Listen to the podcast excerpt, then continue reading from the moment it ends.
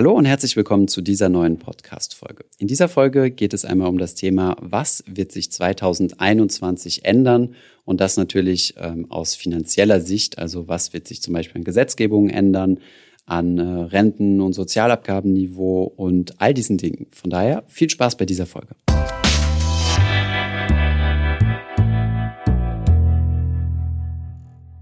So, heute bin ich wieder nicht alleine, sondern mit Mona. Hi. Hi Thomas.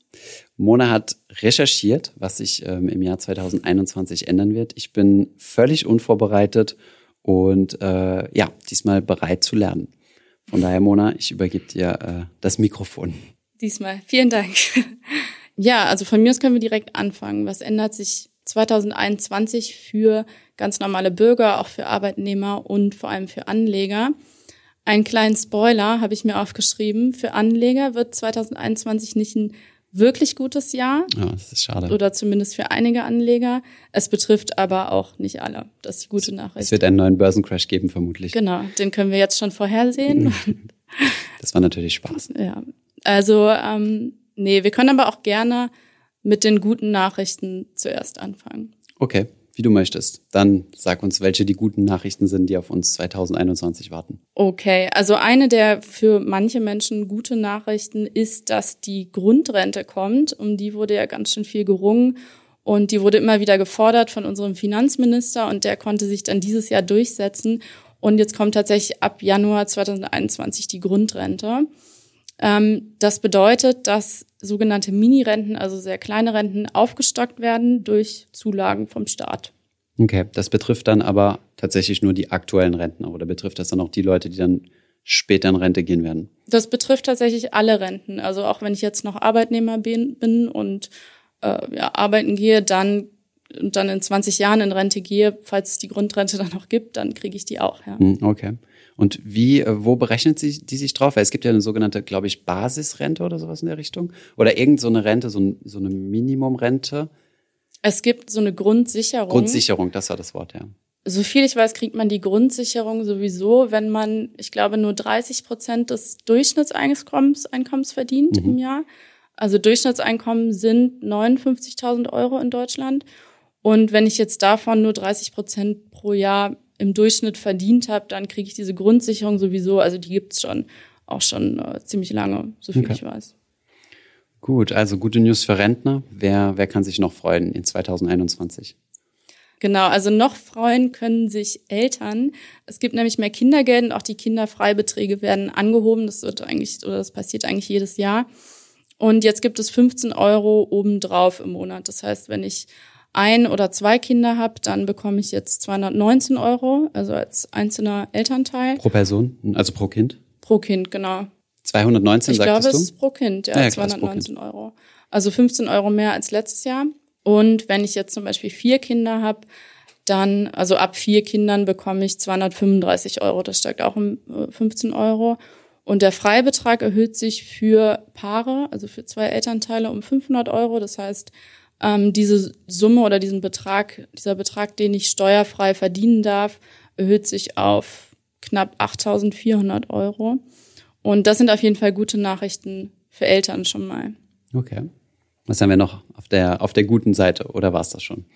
Auf der guten Seite, also weiterhin erhöht werden auch die, wird, werden die Löhne, also wenn ich noch arbeiten gehe, dann habe ich auch was davon. Der Mindestlohn steigt auf 9,50 Euro. Bislang waren es 9,35 Euro. Und diese pro Erhöhung Stunde, ne? also pro Stunde, genau, mhm. also Mindestlohn pro Stunde, den, die, den dann Arbeitgeber eben verpflichtend zahlen müssen, äh, wenn sie jemanden zumindest legal eingestellt haben. Und äh, ja, also dieser Mindestlohn steigt ja jedes Jahr und ich glaube, in zwei Jahren oder in drei Jahren soll er dann so auf 10,50 Euro kommen. Aber ja, jetzt sind es erstmal 9,50 Euro. Okay. Es gibt, was man dazu sagen muss aber noch, ist, dass es ähm, auch einige ähm, Branchen gibt, was ja auch ziemlich viel kritisiert wird, die von diesem Mindestlohn ausgeschlossen sind oder die halt irgendwie Ausweichmöglichkeiten finden, dass gewisse Leistungen nicht bezahlt genau. werden, wie zum Beispiel gewisse Überstunden oder so. Auszubildende zum Beispiel auch. Aus, Auszubildende, also, genau. Ich glaube, die kriegen ja teilweise, oder in manchen Branchen kriegst du da irgendwie 200, 300 Euro hm. im Monat und das über Jahre, weil das äh, ja auch ausgeschlossen wird. Aber es gibt auch, äh, wo wir gerade bei niedrigen Löhnen sind, noch eine Sache, die ist positiv. Oder zumindest ähm, klingt sie, als wäre sie sehr positiv. Es wurde ja dieses Jahr viel kritisiert, dass die Pflegekräfte, also alle Leute, die in der Pflege arbeiten, ähm, zu wenig Geld verdienen. Das Ganze hat natürlich durch Corona nochmal an, äh, ja, an Auftrieb gewonnen, diese Debatte. Und tatsächlich gibt es da jetzt ab 2021 eine Erhöhung, nämlich dass alle Arbeitnehmer in der Pflege bis zu 8,7 Prozent mehr Gehalt bekommen sollen. Mhm. Das klingt auch erstmal echt gut. Tatsächlich ist es am Ende, glaube ich, bei den Tarifverträgen, also die sind nicht alle gleich, aber es ist ungefähr eine Zulage von 70 Euro im Monat. Okay. Und also kein fundamentaler Schritt und aber immerhin. Äh, in der Intensivpflege kriegt man ein bisschen mehr, ich glaube 10 Prozent mhm. obendrauf. Und ja, also sind halt auch 70 Euro brutto am Ende. Das wird aber auch staatlich, äh, staatlich äh, beeinflusst? Oder ist es? Äh, ja, okay. also die Tarifverträge. Mm, okay. Es gibt da ein Gesetz und das, das sieht dann eben vor, dass die Krankenhäuser oder Kliniken, die müssen dann mehr zahlen. Okay. Das ist ja alles tariflich geregelt.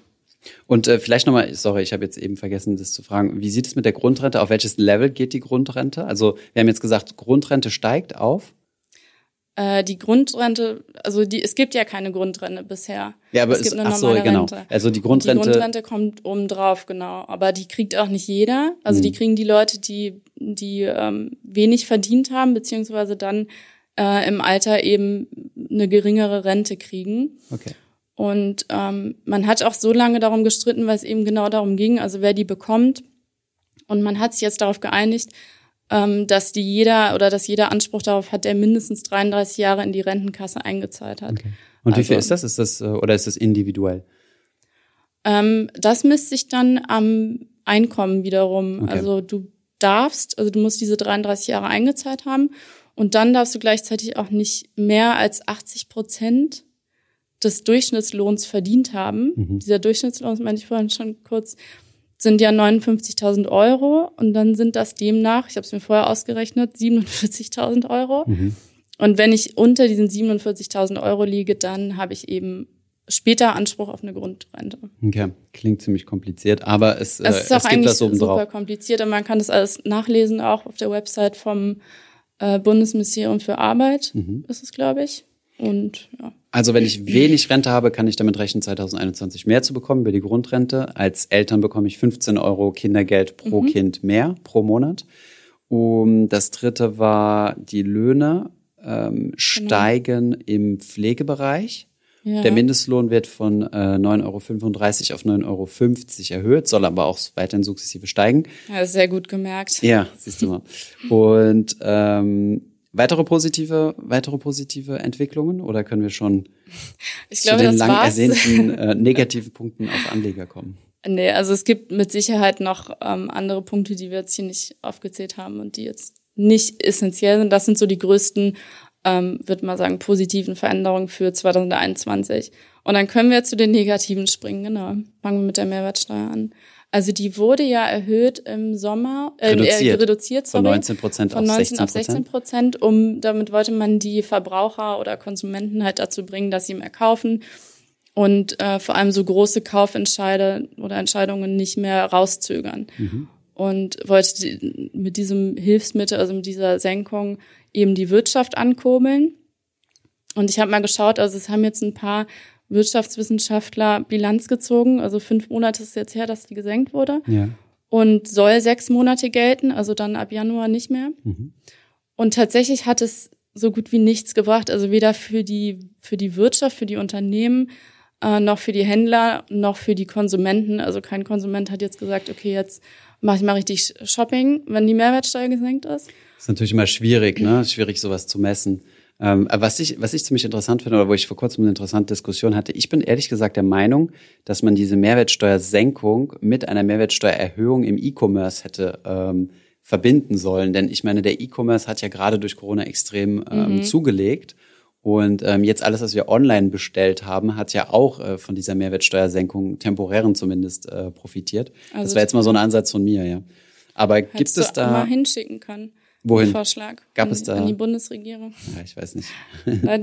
Mache ich dann nächstes Mal. Ja, ja, ja wäre auch eine Möglichkeit gewesen, aber so, ähm, ja, das heißt, ab Januar steigt sie jetzt wieder, die Genau, die steigt wieder auf zurück auf 19 Prozent. Das heißt, bei uns heißt es wieder mehr Kopfschmerzen, was Buchhaltung angeht, aber okay. ja, stimmt. Also es war wahrscheinlich auch für Supermärkte, also ich glaube für Unternehmen auch so, wenn du deine Rechnung gemacht hast oder ähm, Rechnung gestellt hast, dann ist es super kompliziert und auch für Supermärkte ähm, hat man ja gesehen, eine Zeit lang oder ganz am Anfang waren überall diese Prozentschilder an den, an den Lebensmitteln dran. Dann hat die Butter halt nicht mehr 1,99, sondern 1,97 gekostet.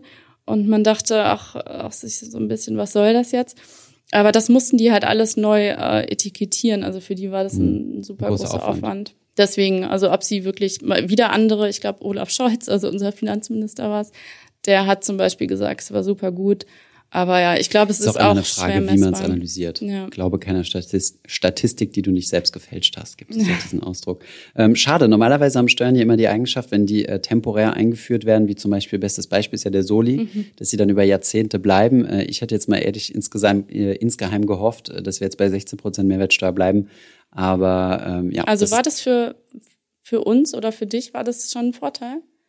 Nein, ich meine insgesamt als Verbraucher jetzt. Also ich finde das als Verbraucher schon mal mhm. gut. Also wenn du eine Steuerquote insgesamt reduzieren kannst, ist das als Verbraucher immer gut, ja. Um, jetzt verstehe ich aber natürlich, ich meine, die Mehrwertsteuer ist ja die Steuerquelle für den Staat, die am, mit Abstand am meisten ähm, Geld in die Staatskassen mhm. spült. Und wenn du dann natürlich an einem kleinen Prozentsatz schraubst, hat das natürlich einen viel höheren Impact, als, äh, als wenn du an anderen Steuern spielst, die viel weniger mhm. ein, äh, einbringen. Ja, also ich glaube, für manche Leute, auch für manche Verbraucher hat sich das bestimmt gelohnt, wenn du jetzt ein, ähm, ein Auto gekauft hast, einen Neuwagen für 30.000 hm. Euro. Man, muss es halt aufs Jahr hochgerechnet sehen. Ne? Du kannst halt nicht nur einzelne, die Butter, gut, ist jetzt zwei Cent günstiger geworden, aber du kaufst ja nicht nur eine Butter, sondern du hast ja ganzen Einkaufswagen und das über das ganze Jahr. Also, also wenn du 20 Buttern kaufst im Jahr, dann hast du fast 20 Cent. Ja, aber du hast ja andere Dinge im Einkaufswagen auch. Die Flasche ja, Wein oder so. Wobei, das ist ja nochmal eine andere Steuer. ja, wäre mal interessant, das äh, aufs Jahr zu rechnen. Nun gut, was ändert sich noch äh, zum Negativen 2021? Ähm, wir können direkt eigentlich weitermachen mit dem Soli, weil du den eben schon angesprochen hast. Okay. Der Soli, das ist eigentlich, ist das eine gute Nachricht? Der Soli fällt nämlich weg. Wollte ich gerade sagen, ja. Aber äh, ja, genau. Also eigentlich ist es auch eher eine gute Nachricht. Für, ähm, für normale Bürger fällt er weg, auch nicht für alle. Ähm, aber für die, die nicht zu den sehr gut Verdienern, sage ich mal, gehören, fällt er weg. Wo ist da die Grenze, weißt du das? Ja, ich habe hier so eine schicke Tabelle mhm. und da sieht man das ganz gut. Die ist, glaube ich, vom IFO-Institut. Und wenn du mehr als 100.000 Euro brutto im Jahr verdienst, dann musst du den Soli weiterhin zahlen. Mhm. Und das sind, also musst ein bisschen weniger zahlen. Bisher sind es 1555 Euro im Jahr. Bei 100.000? Also bei 100.000. Mhm. Also der Soli ist ja immer 5,5 Prozent und diese auf die Einkommenssteuer. Genau, auf die Einkommenssteuer. Also in der Tabelle ist es auch vermerkt, wenn du jetzt 100.000 Euro verdienst, dann zahlst du knapp 28.000 Euro Einkommenssteuer ja. und davon sind der Soli dann bisher gewesen 1.555 Euro. Und würde und dann jetzt sinken auf. Jetzt sinkt er um ein paar Prozentpunkte, aber nicht viel. Also dann jetzt sind es noch 1347 Euro, die du zahlst. Ich weiß gerade nicht, wie viel Prozent es ja, sind. Also okay. es müsste ja, ich dann. okay, aber alle unter 100.000 zahlen keinen Soli mehr, also an Einkommen. Also alle genau, unter 100.000 also Euro 80.000, 90.000, da fährt er komplett weg. Und das ist schon, ja, ist schon eine Erleichterung. Also wenn du 70.000 hm. verdient hast, dann ähm, muss, hast du bisher 880 Euro gezahlt im Jahr. Mhm. Die hast du dann halt wieder. Gespart. Wenn du jetzt mhm. 20.000 Euro verdient hast, dann hast du immerhin 67 Euro Soli bezahlt. Ich finde, das ist schon gar nicht so, so wenig. Mhm. Dafür, also wenn man jetzt von so einem 20.000 Euro Gehalt ausgeht. Klar. Ähm, jetzt wird aus dem Soli halt äh, eine, eine Reichensteuer, ne? Ja, das ist die das Kritik. Lassen wir jetzt mal ganz un, unkommentiert so stehen. Das ist nämlich die Kritik und da wären wir dann auch bei der eher schlechten Nachricht, was den Soli betrifft. Der ähm, bleibt nämlich nicht nur für, für sehr gut Verdiener, sondern auch für Anleger. Denn ähm, ja, der muss weiterhin gezahlt werden. Also der kommt auf Erträge auf die Kapitalertragssteuer. Genau, mhm. auf diese Kapitalertragssteuer. Also du hast die ähm, die Kapitalertragssteuer, die da von 25 Prozent sind. Plus, äh, Genau, also es waren 25 Prozent plus Soli, also warst du bei 26,375 Prozent, wenn ich mich nicht irre. Das heißt, da bleibt es jetzt 26,375. Ja, tatsächlich. Okay, gut. Das heißt, liebe Leute, mehr arbeiten, weniger anlegen. Nein, Spaß, das wäre so eine Steueroptimierung. Ähm, ja, und das ist eben sehr kritisiert worden, weil man eben gesagt hat, ja, das ist jetzt so eine verkappte Reichensteuer, die der Staat da irgendwie einführen will. Aber er will es nicht so nennen. Und ähm, ja, also was man davon hält. Naja, immerhin ist schon mal ein Teil weg. Ja, ich meine, dieser Soli ja. wurde ja schon seit Jahrzehnten kritisiert, äh, eingeführt zur Wende. Die ist mhm. jetzt schon mhm. über 30 Jahre her. Also, ja. also ich finde es ja. mal ein guter Schritt, sagen wir es mal so. Ja, also es ist auf jeden Fall überfällig gewesen. Und ähm, ja, tatsächlich wird auch darüber diskutiert, da gibt's aber keine Entscheidung, auch nächstes Jahr nicht, ob man nicht die Abgeltungssteuer sogar abschafft. Also es wünscht sich auch unser Finanzminister. Mhm. Ich habe den jetzt schon so häufig erwähnt, aber er ist auch immer den müssen wir mal zum äh, Interview äh, einladen, glaube ich. Dann kann er mal ähm, sich verteidigen. Äh, jedenfalls hat er schon häufig darüber nachgedacht, ob er nicht die Abgeltungssteuer ähm, senkt oder hat es seinen Kollegen vorgeschlagen? Ich glaube nicht, dass die gesenkt, sondern äh, komplett abschafft, aufgelöst werden Komplett abschafft, mhm. ja. Was dann ja schon, ähm, also das wäre ein großer Unterschied. Ja, Moment, das ist nur die halbe Wahrheit. Weil ich meine, die Kapitalertragssteuer ist an sich gesehen für sehr reiche Leute ja ein Vorteil, weil du hast ja eine, so einen Deckel, du hast ja einen steuerlichen Deckel bei diesen mhm. 26,x Prozent. Und du kannst ja so viel an Kapitalerträgen verdienen, wie du willst und wirst nie mehr als diese 26 Prozent zahlen. Wohingegen, mhm. wenn du ein Einkommen hast und ja über der Beitragsbemessungsgrenze verdienst oder äh, Ach so, ja. dann ähm, steigt dein Steuersatz ja quasi äh, mit einem inklusive bis auf 50, also fast 50 Prozent, ja. Wenn du es dann so versteuern musst, dann ist es Genau. Und ähm, ich meine, die Einführung der Kapitalerträge, vorher wurden ja Kapitalerträge nach Einkommenssteuersatz äh, versteuert, was ja natürlich äh, ja, also reiche Leute hat die, die Kapitalertragssteuer ja deutlich besser gestellt. Und das ist ja auf der einen Seite würde die wegfallen, dann müssten die Kapitalerträge aber wieder nach Einkommenssteuer versteuert werden. Von daher wären Leute, die, äh, die deutlich mehr verdienen, ähm, schlechter gestellt, wenn die Kapitalertragssteuer wegfällt. Und ich meine, äh, Herr Scholz ist ja aus der SPD. Ich glaube nicht, dass der Geschenke an, äh, an Reiche machen möchte. Von daher ist, wäre das ein ziemlich bitteres Bonbon zu schlucken. ein bitteres Bonbon. Weil wohl bemerkt, nach unten hin kann man immer korrigieren. Also wenn dein persönlicher Einkommenssteuersatz unter diesen 25, 26 Prozent ist, mhm. dann kannst du ja immer noch in deiner Steuererklärung sagen, hey, mein, mein Steuersatz ist darunter, zum Beispiel 18 Prozent. Und dann musst du auf deine Kapitalerträge ja nicht mehr als 18 Prozent bezahlen. Das heißt, es ist zwar, äh, es ist zwar ein Cap nach oben hin, was die Steuer angeht, aber du hast auch keinen Floor. Also. Okay, also für manche Leute wäre es auch ganz, wäre es ganz nützlich. Genau, ja. Die halt weniger verdienen. Mhm. Also doch SPD. doch sehr sozial. Mhm. Nein, egal. Wollen wir gar nicht so viel drüber diskutieren. Ähm, Thema Finanztransaktionssteuer vielleicht noch. Das ist ja auch so ein Thema, äh, was viel diskutiert wurde, wo wir auch wieder von derselben politischen Person sprechen. Gibt es da irgendwie Neuigkeiten im nächsten Jahr oder haben wir das Glück, davon noch etwas verschont zu werden? Äh, von der Finanztransaktionssteuer wird immer viel geredet, also auch immer noch. Ich glaube, es ist seit Jahren eine Debatte. Und ähm, nee, da gibt's keine Entscheidung. Also eigentlich hat man irgendwann Anfang dieses Jahres mal gesagt, Anfang 2021 soll die kommen. Aber sie ist nicht beschlossen, auch weil ja einfach alle, also es ist ja eine europaweite Steuer wäre das und da müssten alle EU-Mitglieder zustimmen. Also selbst wenn einer sagt, er hat keinen Bock drauf, dann ähm, kommt die nicht, so viel ich weiß. Ähm, ja, es ist es ist äh, synchron, also die, die Länder versuchen sich zu synchronisieren diesbezüglich, aber ich glaube, das können auch Länder im Alleingang äh, durchsetzen, ja. Ja, so eine nationale Finanztransaktionssteuer, die gibt's auch schon teilweise. Also ich glaube, Frankreich hat eine. Absolut, ja. 0,3 Prozent. Ich weiß nicht mehr wie genau, ähm, aber ja. Also wie hoch die ist. Genau, die haben sowas schon. Und ja, bei uns wünschen sich das auch viele. Hier war immer die Rede davon, dass es dann 0,2 Prozent wären. Also wenn ich jetzt Wertpapiere kaufe oder Fondsanteile, dann müsste ich quasi einmalig, wenn ich die kaufe, 0,2 Prozent des Geschäftswertes mhm. bezahlen oder abdrücken als Steuer. Mhm. Das heißt, es ist jetzt auch nicht so super viel, ne? Wenn ich jetzt 10.000 Euro, also so habe ich es verstanden, dass mhm. wenn ich 10.000 ja, Euro investiere, dann sind es halt 20 Euro. Mhm. Ja. Ähm, trifft dann halt im Endeffekt aber nicht diejenigen, die es ursprünglich hätte treffen sollen. Äh, genau. Nämlich, äh, es wurde gesagt, dass Großbanken sowas bezahlt werden sollen. Das war ja so eine regulatorische Maßnahme, mhm. die eingeführt werden soll, um äh, Zocken und Spekulieren äh, an den Börsen, also gerade von Instituten, Wall Street und so, zu verhindern. Äh, de facto sind aber Derivate ausgeschlossen. Das heißt, äh, wir als Privatanleger, die in Aktien oder ETFs anlegen, müssen diese Steuer bezahlen. Banken haben sehr komfortable Möglichkeiten, das zu umgehen. Wenn sie dann da wäre, meinst du? Wenn sie dann Oder? da wäre, also okay. laut aktueller Ausgestaltung, aber wir haben dazu auch mal ein Video gemacht. Genau, das ist ähm, die Finanztransaktionssteuer. Und ähm, das passt auch ein bisschen zur Grundrente, weil die Grundrente, da weiß man immer noch nicht, oder beziehungsweise doch, es gibt eine Entscheidung, wie die eigentlich finanziert werden soll. Und jetzt hat man gesagt oder sich darauf geeinigt, dass es aus dem Bundeshaushalt einfach ähm, kommt, das Geld. Also es werden jetzt auch nicht die Steuern von uns allen erhöht. Aber eigentlich war gedacht, dass diese Finanztransaktionssteuer das eben wieder auffangen sollte. Also die Grundrente man, finanzieren soll. Genau, dass man die Einnahmen dafür nimmt, dass man diese Grundrente finanziert. Das jetzt nicht passiert. Also ob es irgendwann passiert, steht auch noch aus. Kann ja sein, dass sie irgendwann kommt und dann wir okay. werden sehen. Genau, es ändert sich noch was für Anleger. Und ähm, ich weiß gar nicht, ob du das, also doch, du hast das bestimmt mitgebracht, äh, mitbekommen. Das hat nämlich ziemlich viele Finanzblogger dieses Jahr auf die Barrikaden gebracht. Bin ich gespannt. Es ging nämlich darum, dass ähm, wenn du bestimmte Finanzprodukte, also alle, alle Termin, wenn du Termingeschäfte machst, ja.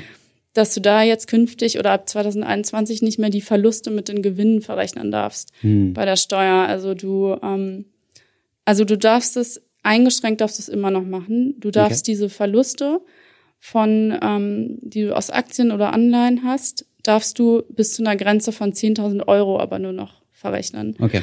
Also wenn ich jetzt ähm, 40.000 Euro Verlust mache mit Aktien und, weiß nicht, 100.000 Euro Gewinn mit Optionen, würde ein Traum wahr werden. Mhm. Und ich dürfte aber halt nur noch 10.000 Euro als Verlust anrechnen. Aus das deinem heißt, Aktienverlust? Aus dem Aktienverlust, mhm. genau. Das heißt, ich zahle halt viel, auf, auf viel mehr Ertrag zahle ich dann Steuern. Mhm. Und das macht sich schon bemerkbar. Und deswegen haben sich da viele ähm, sehr darüber aufgeregt dieses Jahr. Okay. Na gut, gibt es Neuerungen? Ich habe hier gesehen, du hast noch eine Notiz zum Thema Homeoffice. Gibt es da irgendwie Homeoffice war ist auch. Es ist ja jetzt ein Trend äh, ja, oder zum starken Zwangstrend quasi geworden äh, in diesem Jahr. Hat sich die Politik diesbezüglich ja. was überlegt? Also sie haben sich schon Sachen überlegt, aber entschieden wurde tatsächlich auch nichts. Es äh, haben wirklich viele Parteispitzen gefordert, dass es was geben soll. Also entweder ein Homeoffice-Gesetz oder ähm, also dass du dann eben Sachen absetzen kannst, die du jetzt nicht absetzen kannst von der Steuer. Zum Beispiel musst du ja jetzt, wenn du dein Arbeitszimmer zu Hause absetzen willst, dann muss es halt wirklich ein Arbeitszimmer sein. Also wenn ich jetzt zu Hause auf meiner Couch im Schlafzimmer sitze und da arbeite, dann ähm, kann ich das nicht geltend machen. Also wenn du eine Zwei-Zimmer-Wohnung hast mit, äh, mit, einem, mit einem Schlafzimmer genau. und, einem, äh, und einem Wohnraum, ja. dann könntest du dort deinen Arbeitsplatz quasi nicht steuerlich geltend machen, genau. weil es genau. kein separater Raum ist. Ja. Das ähm, war bisher immer die gesetzliche Regelung. Und das ändert sich. Ist sie auch, nee, es ändert sich. Also man weiß nicht, ob es sich ändert. Es ist immer noch die Regelung. Ähm, man hat nur gesagt, man möchte eine Lösung finden und dann geht es auch darum, ist es vielleicht jetzt möglich oder ab dann möglich, dass man auch Miete, Mietkosten oder Stromkosten, die sind ja auch ein bisschen gestiegen oder mhm. bei manchen Menschen vielleicht ziemlich stark gestiegen. Jetzt dadurch, mal auch der Konsum eben, gestiegen ist, dadurch, ja. dass du mehr zu Hause bist. Mhm. Echt? Ja, der Stromkonsum steigt so, ja mehr, wenn du von zu Hause aus ja. arbeitest. Ne? Ich dachte so, der Konsum mehr einkaufen. Nein, der Stromkonsum. der Stromkonsum, ja bestimmt, wenn das Ganze halt, ja und auch heizen, also. Genau. Ja. Aber das steht noch aus, ja, ist noch unklar, ob da was kommt. Ja, aber so die, lange ist das Jahr jetzt auch nicht mehr. Also kann man damit noch rechnen? Das oder? kann ja im nächsten Jahr auch noch kommen. Ach so, okay. Also hm. ich, ich denke, in der jetzigen Zeit vor allem passiert es auch oder kann es auch passieren, dass das innerhalb von zwei Wochen relativ kurzfristig entschieden kommt. Also hm. könnte ich mir vorstellen, aber ich weiß es nicht. Hm. Okay. Und ja, also die, die gute Nachricht bei der Sache ist, dass sich das was ist oder ein Thema ist, wo sich alle ziemlich einig sind in der großen Koalition, was auch selten vorkommt. Mhm. Ähm, und deswegen, ja, kann man da eigentlich ganz, ähm, ganz optimistisch sein, dass da tatsächlich was passiert im Laufe des Jahres. Okay, sehr gut. Soll ich nochmal deine Punkte zusammenfassen? Ähm, dann, dann kann ich mal testen, ob ich es mir gemerkt habe. also die Grundrente kommt. Wir haben ja noch keine genauen äh, fixe Berechnungsmethode, wenn ich das verstanden habe. Finanzieren soll sie sich ähm, vielleicht über die Finanztransaktionssteuer, die aber noch nicht äh, entschieden ist. Eltern bekommen 15 Euro mehr pro Kind. Ähm, was gab es noch? Ah ja, die äh, Löhne im Pflegebereich steigen leicht, genauso wie der Mindestlohn auf 9,15 Euro pro Stunde. Dann, was hatten wir noch? Ähm, der Solidaritätszuschlag fällt für die meisten Menschen weg, außer für die, die 100.000 Euro und mehr verdienen. Weiterhin besteht der Solidaritätszuschlag, also musst du ihn bezahlen bei Kapitalerträgen, ähm, unverändert, 5,5 Prozent. Ähm, die Mehrwertsteuer passt sich wieder an auf 19 äh, Prozent, also auf den ursprünglichen Wert ab Januar. Und ähm, Gewinne aus Termingeschäften kannst du nicht mehr so einfach verrechnen mit, äh, mit Aktien, äh, sorry, Verluste aus Termingeschäften mhm. kannst du nicht mehr so leicht mit anderen Gewinnen aus anderen Anlageklassen verrechnen. Und dann gibt's noch einige Spekulationen, zum Beispiel zum Thema ähm, ver steuerliche Vergünstigung für Homeoffice-Arbeit. Ähm, was hatten genau. wir noch? Genau, das war's soweit. Ich weiß gar nicht, ob du jetzt was vergessen hast. Aber eine nicht. Sache ist mir noch eingefallen. Haben wir noch Zeit? Wir haben noch Zeit. Okay. Ähm, Die Kassette ist noch nicht vollgespult. Ist nämlich eine schlechte Nachricht. Und dann haben wir, glaube ich, echt mehr schlechte Nachrichten als gute Nachrichten bei unserer Zielweise. Jedenfalls müssen Autofahrer auch mit höheren Kosten rechnen, denn die Kosten für Sprit, also für Benzin und auch für Diesel, steigen ab 2021. Und der Grund dafür ist, dass CO2 ab dann Geld kostet, also auch bei Brennstoffen. Stimmt. Genau, das ist die, der Emissionshandel, der jetzt auch einfach, also den gibt's ja schon auf europäischer Ebene. Und ähm, jetzt gibt's den eben auch nur für Deutschland auf nationaler Ebene. Und den gab es bisher, glaube ich, auch für manche Branchen, also für die, für die Industrie, die mussten da auch schon zahlen. Also jeder, der äh, in der Industrie tätig ist, musste, musste quasi Geld. Zertifikate kaufen. Genau, solche mhm. Zertifikate kaufen, mit denen du dann das CO2 bezahlst, was du dann verbrauchst. Also eine Tonne CO2 kostet 25 Euro mhm. ab 2021. Und Genau, das müssen dann eben auch Tankstellen und. Das wird sehr wahrscheinlich direkt beim Verbraucher erhoben, also ja, da wo du, da wo du halt tankst. Ne? Genau, also es wird auf jeden Fall weiter weitergegeben an den Verbraucher. Mhm. Und ja, also ich habe gelesen, dass die so um sieben bis acht Cent pro Liter steigen sollen, die Preise. Mhm. Ja. Das haben wir natürlich den Vorteil, dass die Ölpreise stark gefallen sind in 2020. Das heißt, vielleicht, äh, vielleicht hält sich das dann irgendwo die Waage und wir bleiben insgesamt preisstabil. Ja, der Ölpreis sinkt, äh, die Steuer darauf steigt und dann bleiben wir irgendwo ja, dann wäre es vielleicht auch eine gute Nachricht. Sehr gut, Mona. Vielen Dank für deine Recherche. Und ähm, ja, dann schauen wir mal, vielleicht äh, sprechen wir uns in 2021 nochmal und äh, vielleicht gibt es dann weitere News. Ich freue mich. Mach's gut. Ciao. Ciao. Ich hoffe, diese Podcast-Folge hat dir gefallen. Wenn ja, dann zöger doch nicht in deinem Umfeld über diesen Podcast zu sprechen, bei Freunden und Bekannten. Ich denke, es gibt auch in deinem Umfeld viele Menschen, die sich für das Thema finanzielle Bildung interessieren oder interessieren sollten. Wenn du auf iTunes bist, würden wir uns auch freuen, wenn du uns eine positive Bewertung dalässt. Das hilft uns, den Podcast noch einfacher auffindbar zu machen. Alle wichtigen Links und Verweise findest du wie immer in den Show Notes zu diesem Podcast. Vielen Dank fürs Zuhören und bis zum nächsten Mal.